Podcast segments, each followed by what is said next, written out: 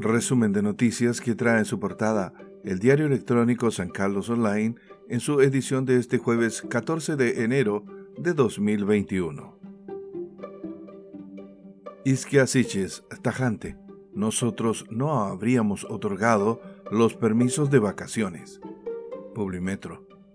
Creemos que el gobierno debe reevaluar esta medida, dijo la presidenta del Colegio Médico, con respecto a este permiso para viajar durante el verano a comunas en fase 2. La presidenta del Colegio Médico, Isquia Siches, hizo una dura crítica al permiso de vacaciones entregado por el gobierno, del cual sostiene no participaron en su elaboración. A nivel local, enfermera relató el trabajo en unidad de pacientes COVID críticos del hospital local. Esta semana ha sido asombrosa ver la cantidad de pacientes COVID que han llegado en malas condiciones y es preocupante porque estamos empezando el verano y la gente se está relajando mucho y esto hace que el virus se descontrole, señaló la enfermera jefe de la unidad de pacientes críticos del Hospital de San Carlos, Abigail Muñoz, en entrevista con San Carlos Online. Control sanitario no incluiría locomoción colectiva.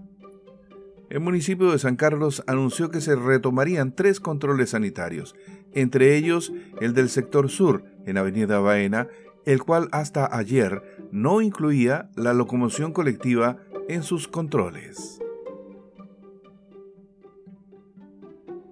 Ante retroceso de San Carlos a fase 2, autoridades coordinan medidas para coordinar las medidas necesarias para el retroceso a fase 2 de la capital provincial, que se materializó este jueves 14 de enero, se reunieron en la gobernación de la provincia del Punilla este miércoles el intendente de Ñuble, Cristóbal Jardúa, el jefe de Defensa Nacional, general Cristian Vial, y la gobernadora Pía Sandoval, además del alcalde de San Carlos, Pedro Méndez.